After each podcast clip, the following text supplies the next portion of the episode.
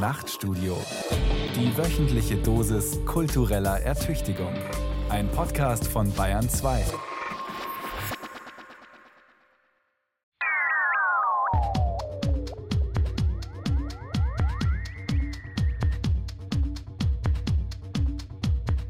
Ich erinnere mich am allerbesten an Günter Grass, die Blechtrommel. Das war der Text, der für mich eine unglaublich prägende Leseerfahrung war in der Schule.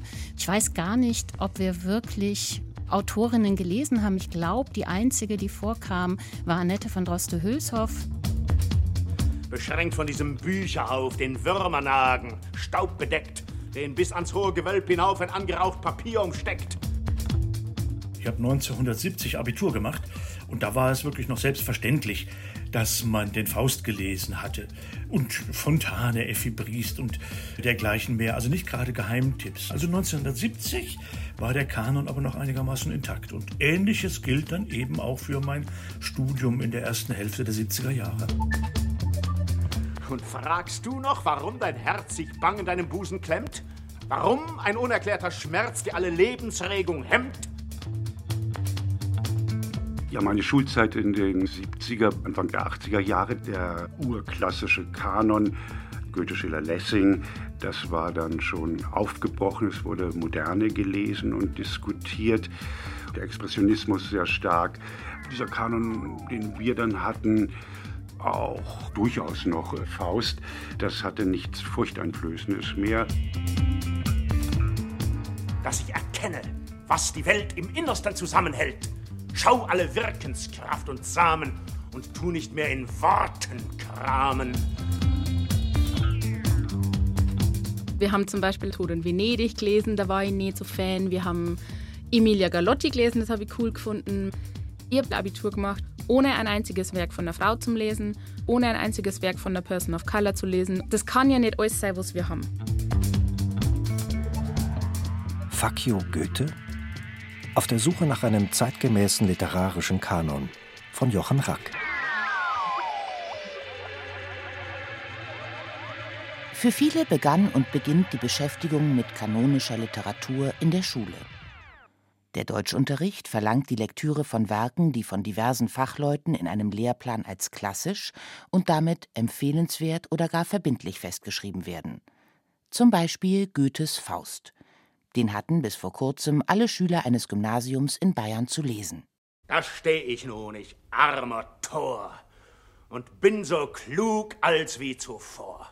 Heiße Magister, heiße Doktor gar und ziehe schon an die zehn Jahr herauf, herab und quer und krumm meine Schüler an der Nase herum und sehe, dass wir nichts wissen können. Das will mir schier das Herz verbrennen. Berühmte Verse, deren Anfang Hier steh ich nun, ich armer Tor, zu einem geflügelten Wort wurde. Nun stellt sich die Frage, kann man, ohne Goethes Faust zu kennen, Deutschland verstehen?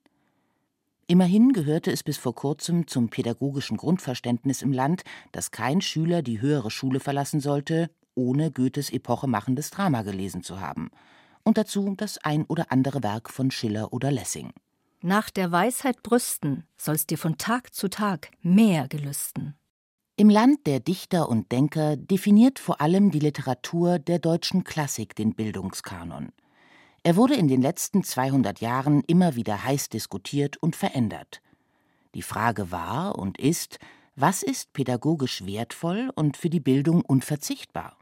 Ein Kanon ist nicht etwa ein Gesetzbuch, sondern eine Liste empfehlenswerter, wichtiger, exemplarischer und für den Unterricht besonders geeigneter Werke.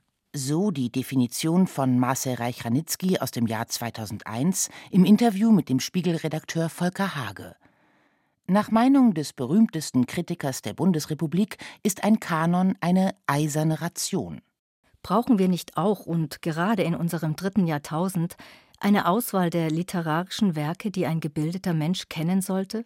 Eine rhetorische Frage, mit der Marcel Reich-Ranitzky auch sein eigenes Buchprojekt beworben hat: Der Kanon.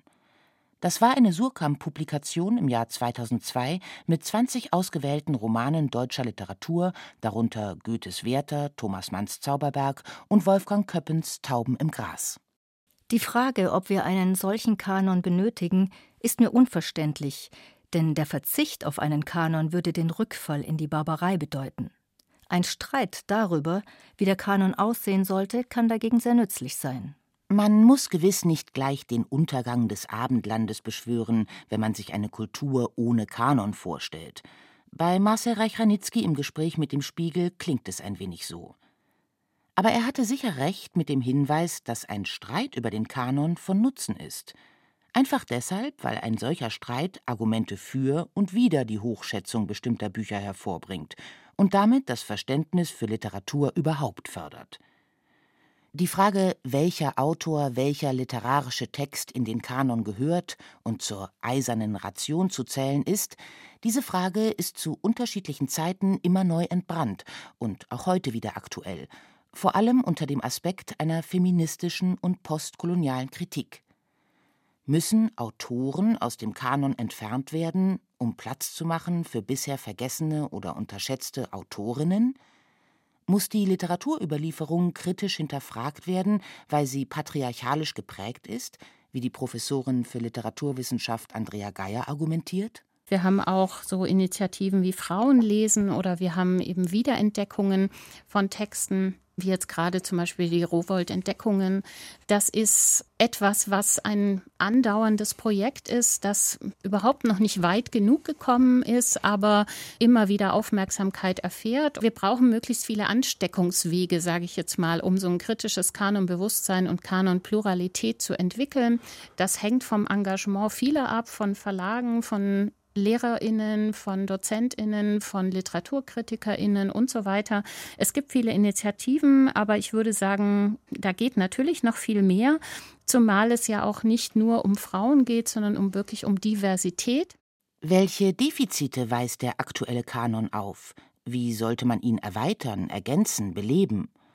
Andrea Geier von der Universität in Trier. Und die Begründung, nämlich zu sagen, das ist etwas, was sozusagen für die Gesellschaft wichtig ist, für das Gespräch in der Gesellschaft ist, das zeigt schon, dass wir in der pluralen Gesellschaft und gerade auch in einer Situation der Medienkonkurrenz, in der das Buch nicht mehr das Leitmedium ist, viele Anlässe haben, darüber nachzudenken, was man lesen soll, was möglicherweise gemeinschaftsstiftend überhaupt sein könnte und ob ein Gespräch über Literatur, welchen Stellenwert das hat für das gesellschaftliche Miteinander. Da ein Kanon immer unterschiedliche Stimmen aus unterschiedlichen Epochen der Literatur versammelt, ist er sowieso auf Toleranz abonniert. Andererseits soll ein Kanon mehr sein als eine beliebig zusammengestellte Leseliste. Von seinem griechischen Wortursprung her bedeutet Kanon Messrohr oder Richtschnur. Anders gesagt, der Kanon normiert bzw. hat eine normative Funktion. Wissenschaftlerinnen, Autoren, Leserinnen, Beamte, sie alle definieren Kriterien der Auswahl des Guten und Schönen, vielleicht sogar Wahren. Und im Gegensatz dazu des Ausschlusses des weniger wichtigen, weniger wertvollen, vielleicht sogar schlechten weshalb der emeritierte Literaturwissenschaftler Jochen Hörisch den Kanon als Waffengattung beschreibt. Ich erinnere immer wieder daran, als philologische Spielerei, die aber sachlich aufschlussreich ist, dass das nächstverwandte Wort zu Kanon die Kanone ist. Beide Begriffe Kanon und Kanone gehen ja auf das Messrohr zurück, das der griechische antike klassische Bildhauer Polyklet äh, verwendet hat, um etwa einen idealen goldenen Schnitt zu bestimmen. Die Kanone hat die Aufgabe, das, was falsch ist, was überflüssig ist, wegzuschießen und zu vernichten, damit der Kanon übrig bleibt. Der Kanon ist nicht Ausdruck von Beliebigkeit und Willkür, sondern normativ, das heißt autoritativ, wenngleich nicht autoritär worauf auch Marcel Reich-Ranitzkys Aussage zielte, der Kanon sei kein Gesetzbuch, in dem ewig gültige Werke verzeichnet sind, sondern eine Orientierungs- und Empfehlungsliste für den sinnvollen Gebrauch von Literatur. Kanonische Werke setzen Maßstäbe für literarische Qualität und verheißen Bildung, die sich, seit es Schrift gibt und überlieferte Werke, als gedeihlich für die geistige Entwicklung der Menschheit erwiesen hat. Bildungspolitiker und Lehrer wünschen, kein Schüler soll ohne eine Ration Literatur ins Leben entlassen werden. Das entspricht dem Humboldtschen Bildungsideal und dem Programm der Aufklärung. Nur wer literarisches Wissen erworben hat, kann ein Leben als freier Mensch und verantwortlicher Staatsbürger führen. Vielleicht kann man es auch weniger staatstragend, nämlich existenziell individualistischer wenden und sagen, die Kenntnis von Literatur kann dem Leben einen Sinn verleihen und sie kann dabei helfen, einen solchen für sich zu finden und womöglich ein sinnvolles Leben zu führen.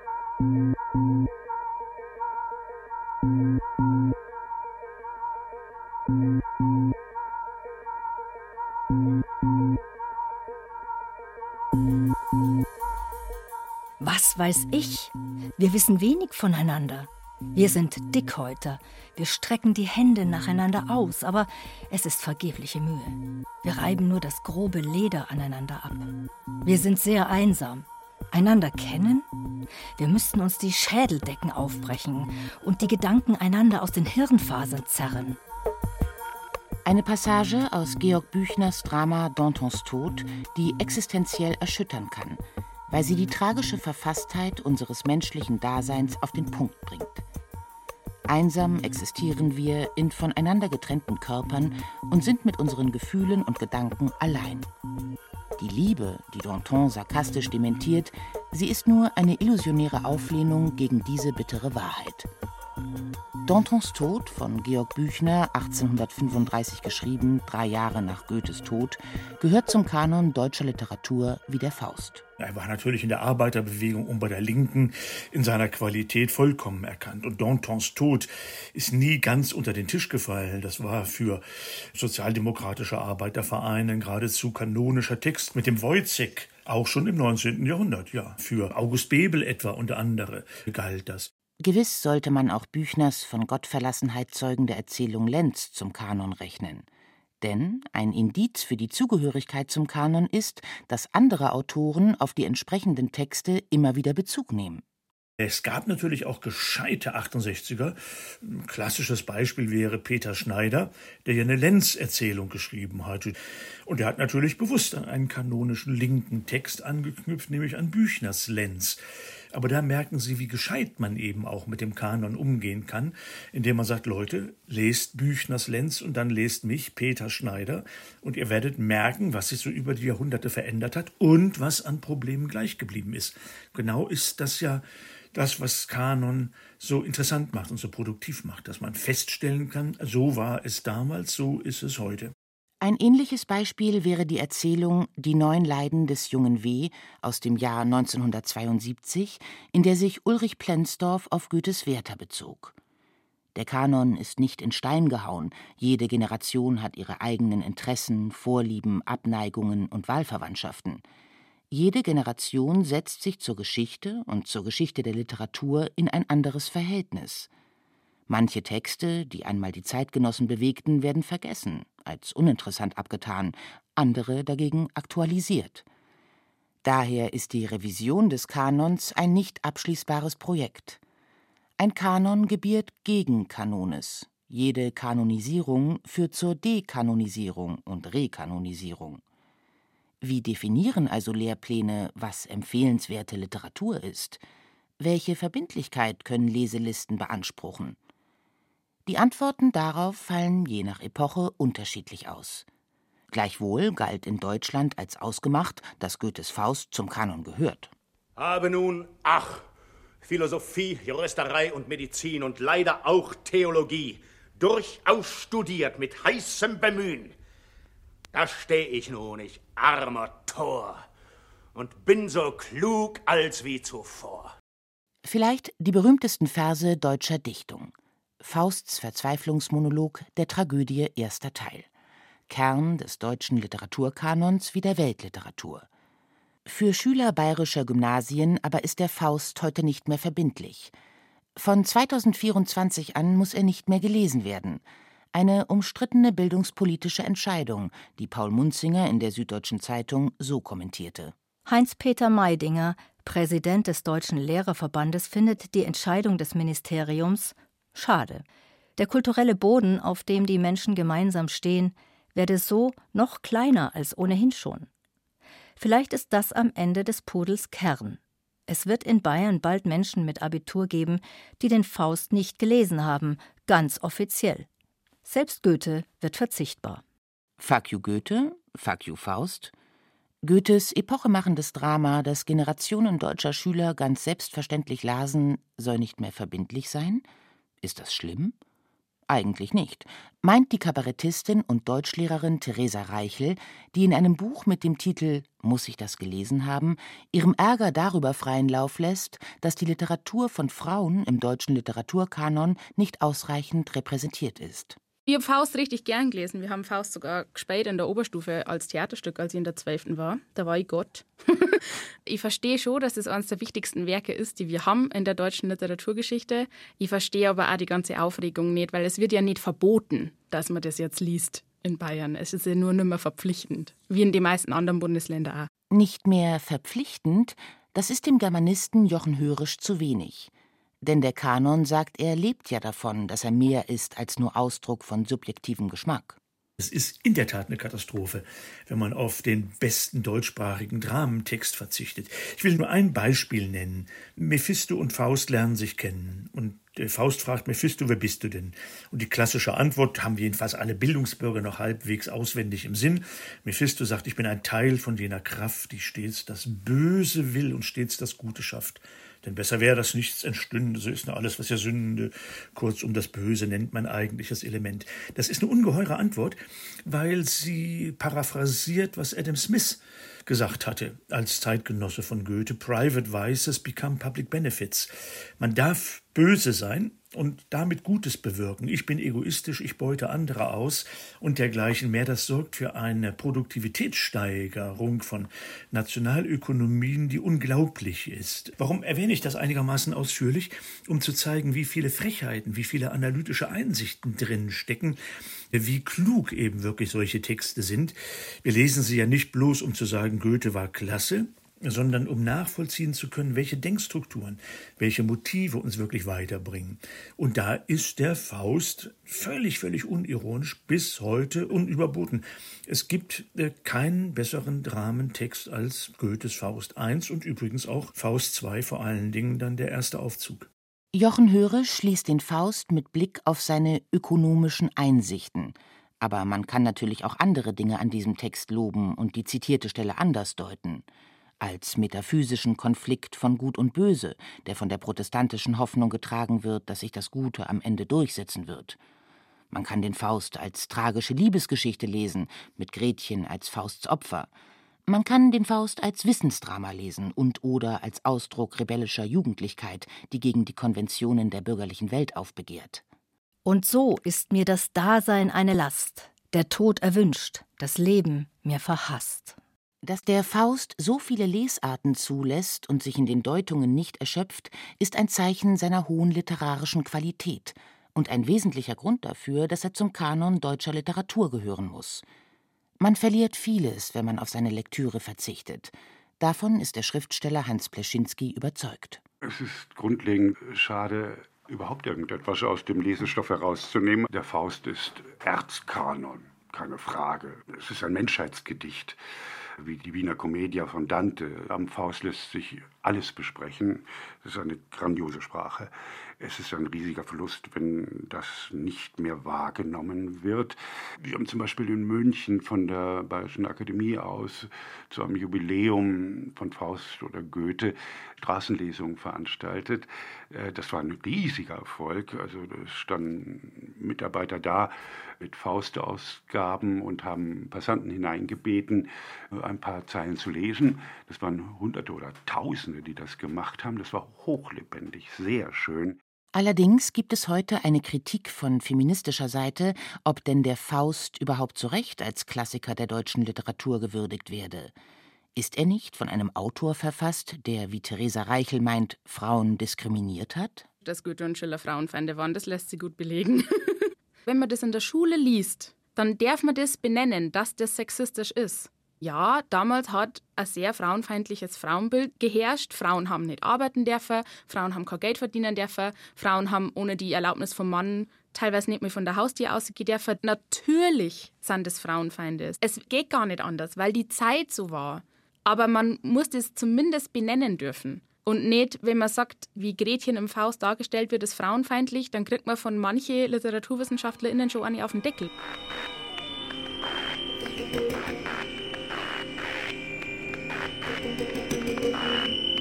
Fuck you Goethe?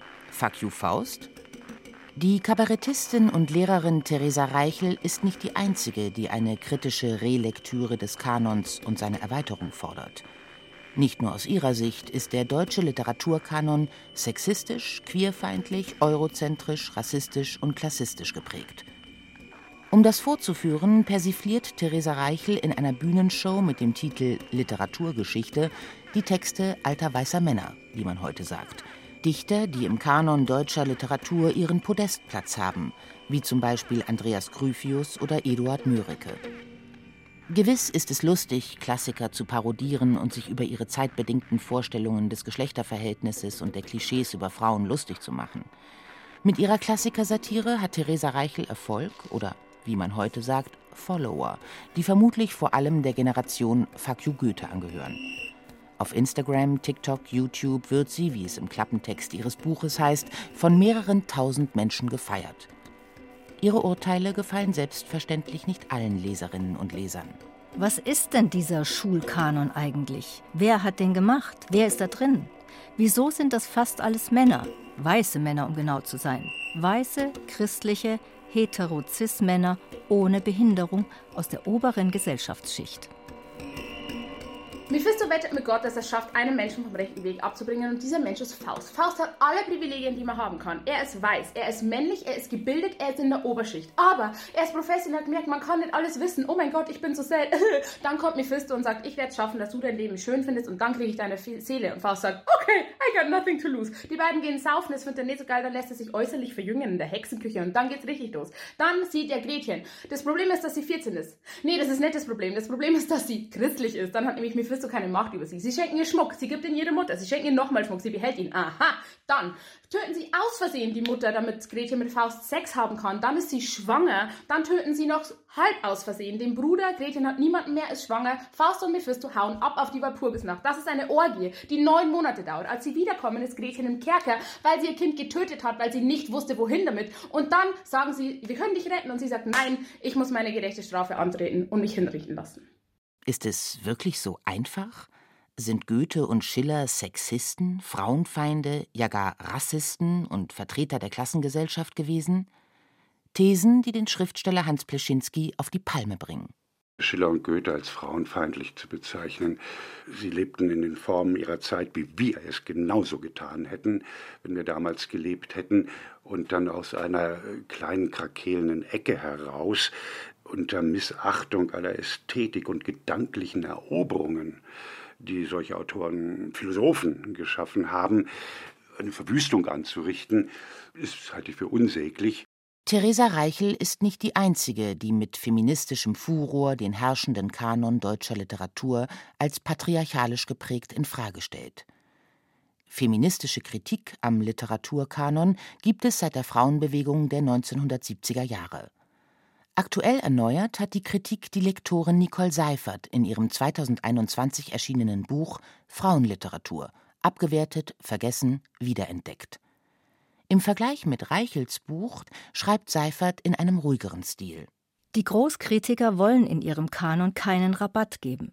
Die Werke von Autorinnen seien eben, soweit es sie überhaupt gegeben habe, bedauerlicherweise nicht stilprägend, typisch, populär gewesen. Im Kern werden zwei Behauptungen bemüht. Erstens, Frauen hätten kaum geschrieben. Zweitens, was sie geschrieben haben, sei leider von mangelhafter Qualität und könne nicht mithalten mit den Werken der Männer. Beides ist falsch. Während beim ersten Punkt immerhin gilt, dass Frauen lange Zeit nicht so viel geschrieben haben wie Männer, ist der zweite Punkt meist nichts als eine leere Behauptung, eine gern wiederholte Überzeugung, anzusiedeln irgendwo zwischen den Polen Verachtung und Ignoranz. Auch Nicole Seifert fordert eine Revision des Kanons und die Rehabilitierung vergessener Autorinnen. Wogegen überhaupt nichts einzuwenden ist, wenn sich denn Autorinnen finden lassen, die tatsächlich gute Literatur geschrieben haben und die nur deshalb in Vergessenheit geraten sind, weil der männlich dominierte Literaturbetrieb sie diskriminierend ausgeschlossen hat. Wer wollte nicht große Literatur lesen? Aber ist dabei wirklich das Geschlecht des Autors, der Autorin das Entscheidende? Wie berechtigt ist die Fixierung der aktuellen Kanonkritik auf die Biografie des Verfassers bzw. der Verfasserin? Sollte man sich nicht besser auf die Qualität von Texten konzentrieren, als auf den moralischen Status des Urhebers bzw. der Urheberin? Brauchen wir eine Frauenquote im Kanon, nur damit einem berechtigten emanzipatorischen Anliegen der Gegenwart Genüge getan wird? Ehe man diese komplizierten Fragen beantwortet, sollte man sich in Erinnerung rufen, wie es überhaupt zum Kanon kam und wie er sich im Lauf der letzten 200 Jahre entwickelt hat. In einer Lesekultur, die heute im Zeitalter der audiovisuellen Medien vielleicht zu Ende geht.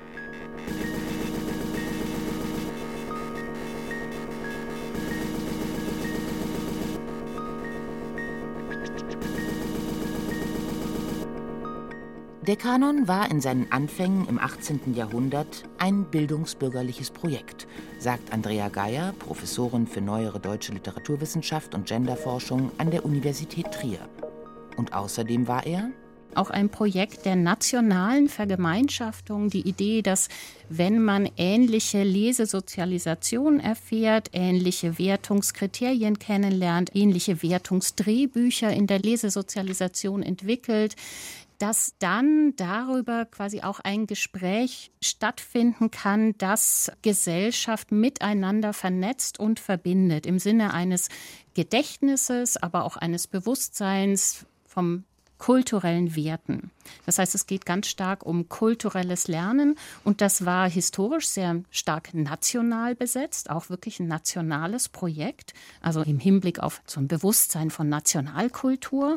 Der Kanon ist an seinem Ursprung ein identitätspolitisches, nationalkulturelles Projekt. Er entsteht parallel mit der Herausbildung der deutschen Nation. Er stiftet Identität im bürgerlichen Zeitalter und ist damit auch ein eminent modernes Projekt, schreibt der Literaturwissenschaftler Hermann Korte. Denn der Kanon entsteht als Produkt einer von Modernisierungs- und Säkularisierungsprozessen geprägten Gesellschaft. Deutschsprachige Kanonliteratur gibt es erst seit etwa 1800. Der Kanon entwickelte sich just zu dem Zeitpunkt, als theologische Auslegungsmonopole für Teile der lesenden Elite allmählich fragwürdig wurden. War über die Jahrhunderte die Bibel der kanonische Bezugspunkt intellektueller Debatten, traten im 18. Jahrhundert literarische Texte an die Stelle der Heiligen Schrift. Klassische Autoren wie Lessing, Schiller, Goethe und andere wurden diskutiert, um eine Verständigung der bürgerlichen Gesellschaft über sich selbst zu ermöglichen. Dazu brauchte es Bildungsinstitutionen, die die literarische Bildung förderten. Andrea Geier? Die wesentlichen Institutionen der Kanonisierung, das ist Schule, das ist Universität, das waren früher so literarische Gesellschaften natürlich, aber auch sowas wie jetzt heute Literatur, Museen, Theater ist eine wichtige Instanz der Kanonisierung, aber genauso die Verlage, was ist überhaupt da, was wird gedruckt, was ist sozusagen lesbar auf dem Markt, dann aber auch die Literatur selber ist eine Kanonisierungsinstanz, indem sie über Referenz auf Texte sozusagen ein Gedächtnis der Literatur entwickelt für die kulturelle Tradition und für die literarische Tradition. Das heißt, diese Instanzen wirken alle zusammen. Es entsteht eine Pflege sozusagen bestimmter Texte, die ihre eigene Tradition entwickelt und sich sozusagen auf Dauer stellt. Der literarische Kanon dient der Kommunikation von Bürgern und erfüllt damit auch eine politische Funktion. Jürgen Habermas hat dieses Phänomen für das 20. Jahrhundert beschrieben in seinem Buch Strukturwandel der Öffentlichkeit. Die Diskussion über schöne Literatur in den Salons und Kaffeehäusern führte zur Herausbildung einer Kultur der Kritik, die sich auf die politische Sphäre ausdehnte. Literatur förderte die Aufklärung und Etablierung einer demokratischen Freiheitskultur. Jochen Hörisch Kanon heißt ja auch, ich kann davon ausgehen, unabhängig ob jung oder alt, Mann oder Frau, Franzose, Italiener, Brite oder Deutscher, miteinander reden können. Ich kann voraussetzen, dass jeder den Faust gelesen hat. Und das steigert Kommunikationsmöglichkeiten. Wir müssen uns erstmal vergegenwärtigen, dass der Kanon ja gerade nicht schichten- und milieuspezifisch gilt. Er ist für alle Menschen zu allen Zeiten in allen Weltecken gültig. Das ist der Anspruch. Darüber kann man sich lustig machen, aber zu sagen, es ist ein bildungsbürgerlicher Kanon, ist eigentlich ein Widerspruch in sich. Man kann sagen, faktisch ist es der Fall, dass nur Bildungsbürger Goethe, Schiller, Hölderlin und dergleichen lesen oder Wagner-Opern besuchen. Aber der Anspruch ist eben der, es ist für Männer und für Frauen, für Alte und für Junge gleichermaßen die Messlatte, die erfüllt ist. Wir haben es mit einem überragenden, mit einem ewig guten Werk zu tun. Verständigung über den eigenen Tellerrand hinaus. Das wäre demnach eine wichtige Funktion des Kanons. Der Kanon kann zum Zusammenhalt pluralistischer und individualistisch zersplitterter Gesellschaften beitragen. Der Schriftsteller Hans Pleschinski vergleicht den Kanon mit einem Leuchtturm. Ich habe es immer sehr bewundert, dass Menschen einen Kanon aufstellen wollten. Es ist ein Irrsinnsunterfangen, wie in einem Taifun einen Leuchtturm zu bauen. Aber ein Leuchtturm ist ein Anhaltspunkt und äh, die Einteilung in Barock, Klassik, Romantik, Expressionismus, das hilft schon mal weiter. Es sind so Stufen der gedanklichen Entwicklungen, die man daran festmachen kann. Nur ganz auf ein Kanon und wichtige oder sogenannte wichtige Werke zu verzichten, hieße einem Chaos freien Lauf lassen wo soll man noch Kriterien für Dichtung, Literatur und Menschengeist festmachen, wenn es Schiller, Goethe, Lessing weg wären? Es ist so wie von einer Nationalflagge die Farben zu entfernen.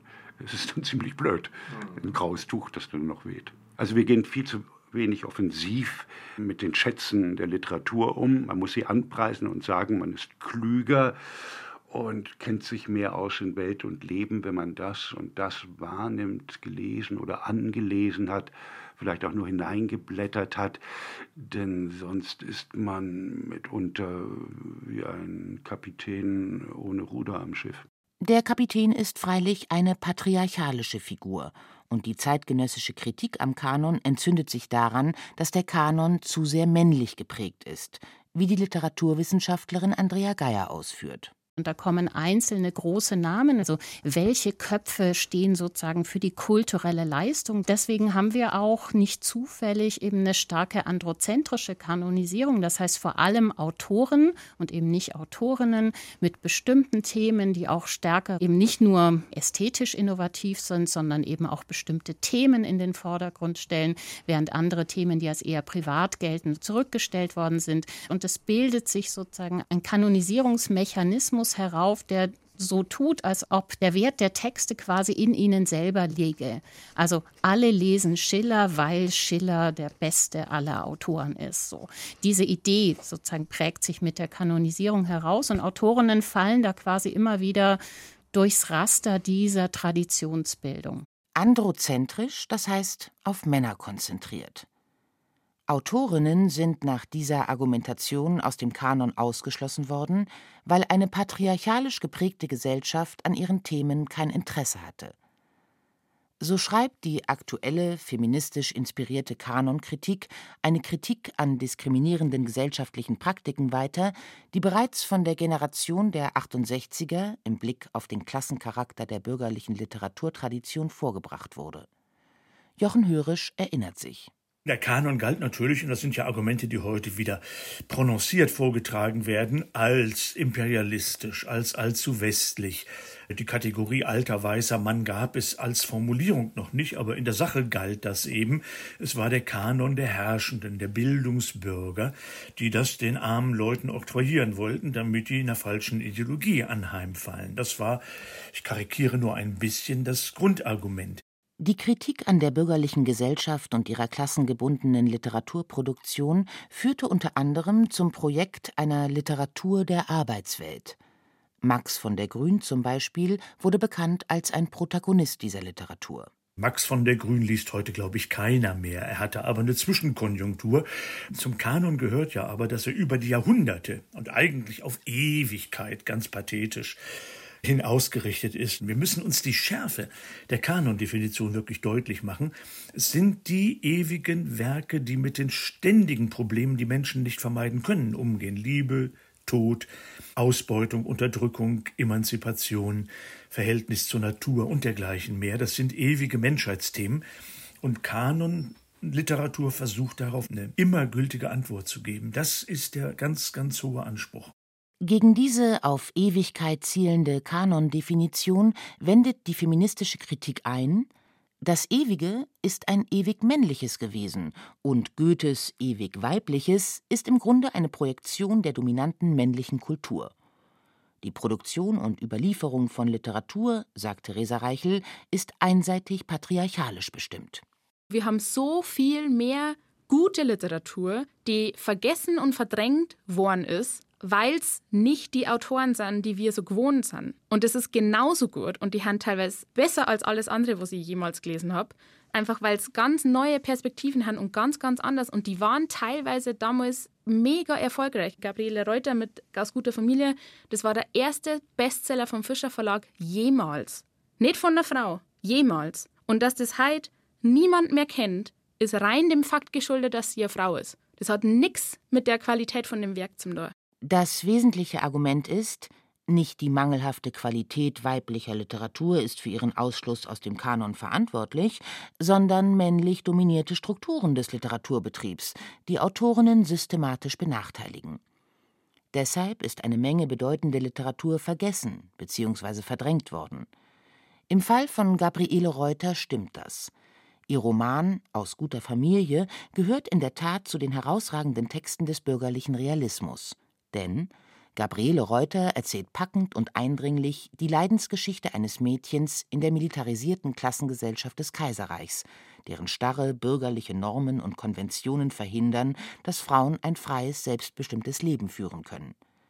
Ein psychologisch feinsinniges wie stilistisch hochgradig gelungenes Buch. Frauen, Frauen, nichts als Frauen. Zu Hunderten strömten sie aus allen Teilen des Vaterlandes hier bei den Stahlquellen zusammen, als sei die Fülle von Blut und Eisen, mit der das Deutsche Reich zu machtvoller Größe geschmiedet, aus seiner Töchter Adern und Gebeinen gesogen, und sie könnten sich vor dem Verlust nicht erholen. Fast alle waren sie jung, auf der Sommerhöhe des Lebens, und sie teilten sich in zwei ungefähr gleiche Teile. Die von den Anforderungen des Gatten, von den Pflichten der Gesellschaft und den Geburten der Kinder erschöpften Ehefrauen und die bleichen, vom Nichtstun, von Sehnsucht und Enttäuschung verzerrten Mädchen. Gabriele Reuters aus guter Familie kann man getrost als deutsche Entsprechung zu Gustave Flauberts Madame Bovary lesen und, wie es die Kabarettistin Theresa Reichel sagt, gleichberechtigt neben Effi Briest stellen im Lehrplan zum Beispiel, wenn es darum geht, wir wollen uns anschauen, wie haben Frauen in der wilhelminischen Ära gelebt und wir lesen dazu ein literarisches Stück. Dann wird Effi Briest gelesen. Obwohl es aus guter Familie von Gabriele Reuter gibt. Das gibt's. Das ist von einer Frau geschrieben, das ist aus dem gleichen Jahr oder vom Jahr davor. Das war Bestseller, das war mega, mega beliebt und erfolgreich damals. Und wenn wir doch wissen wollen, wie hat es Frauen in dieser Zeit ergangen und was haben die gefühlt und was war ihr Eindruck von der Welt, dann lese ich doch was von der Frau, wenn es das schon gibt. Man muss Effi Briest nicht unbedingt durch aus guter Familie ersetzen. Besser wäre es, beide Romane zu lesen und zu vergleichen. Aber jedenfalls ist die Wiederentdeckung vergessener Literatur, egal ob von Frauen oder Männern, eine großartige Sache, wenn sie hochwertige Texte wie die von Gabriele Reuter in den Literaturbetrieb zurückholt. Zu dem Zweck gibt es eine Reihe feministischer Initiativen.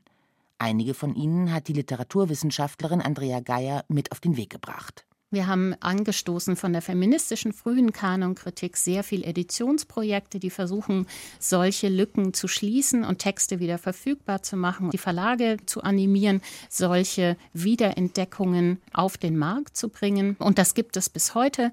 Das ist ein Langzeitprojekt und das gilt wirklich auch für die Universitäten selber. Es gibt hier Alternativen. Schau doch mal, wenn du Fontane liest und du liest Effi Priest, warum liest du dann nicht auch Gabriele Reuter?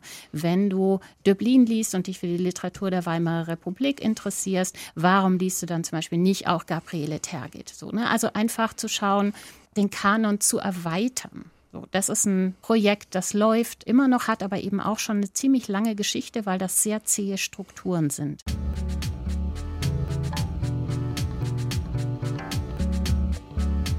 Um die zähen Strukturen zu ändern, formierte sich 2018 eine Gruppe von Autorinnen, die sich programmatisch Die Kanon nannte. Die Schriftstellerin Sibylle Berg schrieb dazu: Je verwirrender die Welt scheint, umso stärker wird dem Menschen die Sehnsucht nach einer Ordnung. Verständlich also die Bemühung vieler, vornehmlich männlicher Menschen, per Ansagen, Listen und Systemen ein Geländer in die Welt zu bauen. Am besten in einem Kanon, denn das klingt in den Boden zementiert, allgemeingültig für Generationen und macht den Kanon zum schriftgewordenen Flehen um Unsterblichkeit. Es ist menschlich, sich an dem zu orientieren, was vertraut scheint. Nachvollziehbar, dass alle Kanons der letzten Jahrzehnte und die darin enthaltenen Namen aus Kunst und Wissenschaft vornehmlich das gleiche Geschlecht hatten wie die Verfasser der sorgsam erstellten Listen. Die Einordnung, also immer auch ein wenig Aneignung der Welt durch Männer, ist lobenswert, jedoch überholt. Darum ist es Zeit für eine neue Liste, die wir nach intensiven Studien der Lehrpläne und Feuilletons, in denen wir kaum einen der aufgeführten Namen gefunden haben, erstellt haben. Wenn alte Systeme versagen, ist es vielleicht an der Zeit, etwas Neues auszuprobieren. PS, der Kanon ist weiblich, also die Kanon. Die Literaturliste auf der Website Die Kanon listet 135 Namen von internationalen Schriftstellerinnen. Deutschsprachige Autorinnen sind mit 34 Namen vertreten. Unter ihnen Annette von Droste-Hülshoff, Christa Wolf oder Anna Segers, über die man gewiss nicht sagen kann, dass sie im Literaturbetrieb vergessen und nicht ausreichend gewürdigt worden wären. Auch die allseits anerkannten Lyrikerinnen Hilde Domin oder Nelly Sachs, genauso wie die Nobelpreisträgerinnen Elfriede Jelinek und Hertha Müller sind in der Liste vertreten. Dazu Ingeborg Bachmann, die in ihrem großartigen Roman Malina ein eindringliches Bild der von männlicher Macht geprägten Geschlechterbeziehung gezeichnet hat. Aber die Liste enthält auch Inge Müller, die, wie die biografische Notiz angibt, kaum etwas zu Lebzeiten veröffentlicht hat, allerdings 20 Jahre nach ihrem Suizid mit ihren Gedichten ein breites Publikum erreicht habe. Zur Schriftstellerin Louise Aston, die 1847 das Buch Aus dem Leben einer Frau veröffentlichte, lautet die Notiz Als Vorkämpferin für die Demokratie und emanzipierte Frau wurde sie aus Berlin ausgewiesen. Reicht das als Grund, um Ihr Buch zu lesen? Ist Diskriminierung allein eine ausreichende Qualifikation, um in eine Kanonliste aufgenommen zu werden? Etwas mehr Begründung für die Würdigung von Luise Aston hätte man sich schon gewünscht. Und gehört wirklich auch Johanna Spiri, die Autorin von Heidi, in einen erweiterten Kanon deutscher Literatur? Kann die genannte Luise Aston gleichberechtigt neben Ingeborg Bachmann stehen? Verliert man nicht den Sinn eines Kanons, nämlich eine überschaubare Zahl von bedeutenden Texten zu präsentieren, aus den Augen, wenn man Diskriminierung und Geschlechtszugehörigkeit als entscheidende Auswahlkriterien ansetzt? Männer können, so lautet das entscheidende Argument, das Theresa Reichel vorträgt, einfach nicht so überzeugend über Frauen schreiben wie Frauen selbst. Wenn wir wirklich eine Geschichte lesen wollen von irgendjemandem, der gesellschaftlich geächtet wird, dann sollte es nicht jemand schreiben, der super reich und weiß und privilegiert ist. Weil man das nie ganz nachvollziehen kann. Man kann nie ganz verstehen, wie Diskriminierung funktioniert und wie stark das eingreift in ein eigenes Leben. Und das heißt auf gar keinen Fall, dass ich finde, kein Mann kann eine gute Frauenfigur schreiben oder keine weiße Person kann eine gute Person of Color schreiben. Mein Argument ist nur, dass wenn wir die Möglichkeit haben, vor allem im Schulkontext, dann liest man doch besser Werke aus erster Hand, weil die haben sie ja gewusst, wie es ist. Werke aus erster Hand. Das will bedeuten, nur Betroffene können am besten über ihre Betroffenheit schreiben. Rassistisch Diskriminierte können am besten über Rassismus schreiben, Behinderte am besten über Behinderung, Frauen am besten über ihre Diskriminierungserfahrungen in einer patriarchalischen Welt und so weiter. Ein moralisches Argument, das am eigentlichen Wesen von Literatur vorbeigeht, denn deren Faszination liegt ja gerade darin, dass sie Perspektivwechsel vollziehen kann, dass ein Autor oder eine Autorin sich empathisch in das Innenleben unterschiedlicher Figuren hineinversetzen, sich deren Erfahrungswelt aneignen und diese zum Ausdruck bringen kann. Betroffenheit allein impliziert nicht, dass man diese auch angemessen ausdrücken kann. Stellvertretend aber kann das eine Literatur, die von nicht diskriminierten Nicht-Betroffenen, ja Privilegierten geschrieben wird, die den Stummgemachten eine Stimme gibt. Literatur aus sogenannter erster Hand ist keine Gewähr für literarische Qualität. Ist Effi Briest eine schlecht geschriebene Frauenfigur, weil sie ein Mann entworfen hat? Und Gabriele Reuters Agathe eine gut porträtierte, nur weil sie von einer Autorin gezeichnet wurde? Jochen Hörisch jedenfalls will den Text in den Mittelpunkt rücken. Natürlich geht es ums Werk. Ich halte das für eine wirklich unheilvolle Diskussion, die wir im Augenblick haben. Da schreibt jemand über die DDR, obwohl nur die Eltern DDR-Erfahrung haben und man selbst im Westen groß geworden ist, darf man das. Und einige sagen trockenen Auges nein. Da schreibt jemand über Unterdrückung und Sklaverei und hat selbst keine Sklaverei-Vorfahren, darf er das? Einige sagen nein. Da schreibt jemand über Diversität, Homosexualität, Bisexualität, ist aber selbst ein langweiliger Cis-Heteromann oder eine Heterofrau. Darf der das? Nein, das ist grauenhaft. Dann dürfte ja bloß der Mörder über einen Mörder schreiben. Dann dürfte ja bloß der Pädokriminelle über Pädokriminalität schreiben. Ich kann nicht verstehen, wie ein derartig unsinniges Argument heute wirklich Aufmerksamkeit bekommt. Das ist eine wirklich abwegige Diskussion. Die Aufgabe von Literatur ist es ja gerade, uns zu ermöglichen, wie die Amerikaner so schön sagen, to take the role of the other. Sonst funktioniert Literatur nicht. Kanonische Literatur braucht nicht zwingend den biografischen Bezug zum Verfasser oder der Verfasserin, sondern spricht für sich selbst. Wir sollten mehr über die ästhetische Qualität von literarischen Texten sprechen, als über den moralischen Status der Verfasser.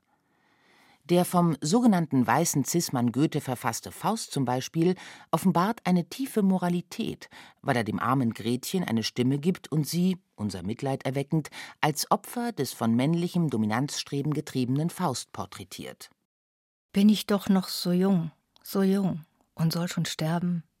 Schön war ich auch, und das war mein Verderben. Nah war der Freund, nun ist er weit, zerrissen liegt der Kranz, die Blumen zerstreut. Fasse mich nicht so gewaltsam an, schone mich. Was hab ich dir getan? Heinrich, mir graut's vor dir.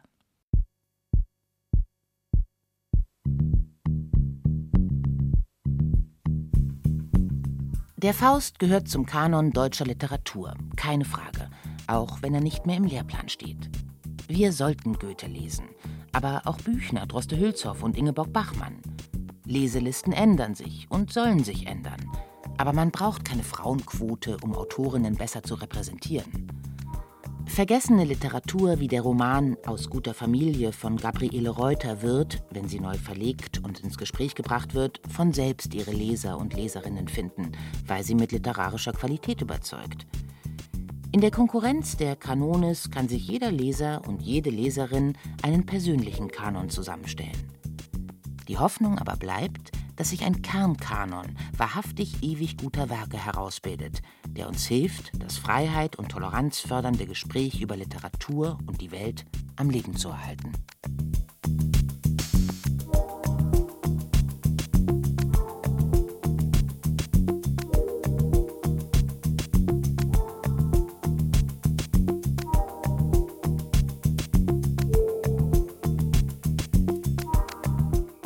You, Goethe?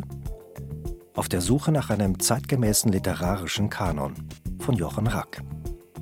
Es sprachen Sabine Gietzelt und Xenia Thieling. Technik Roland Böhm. Regie Martin Zein. Redaktion Thomas Kretschmer.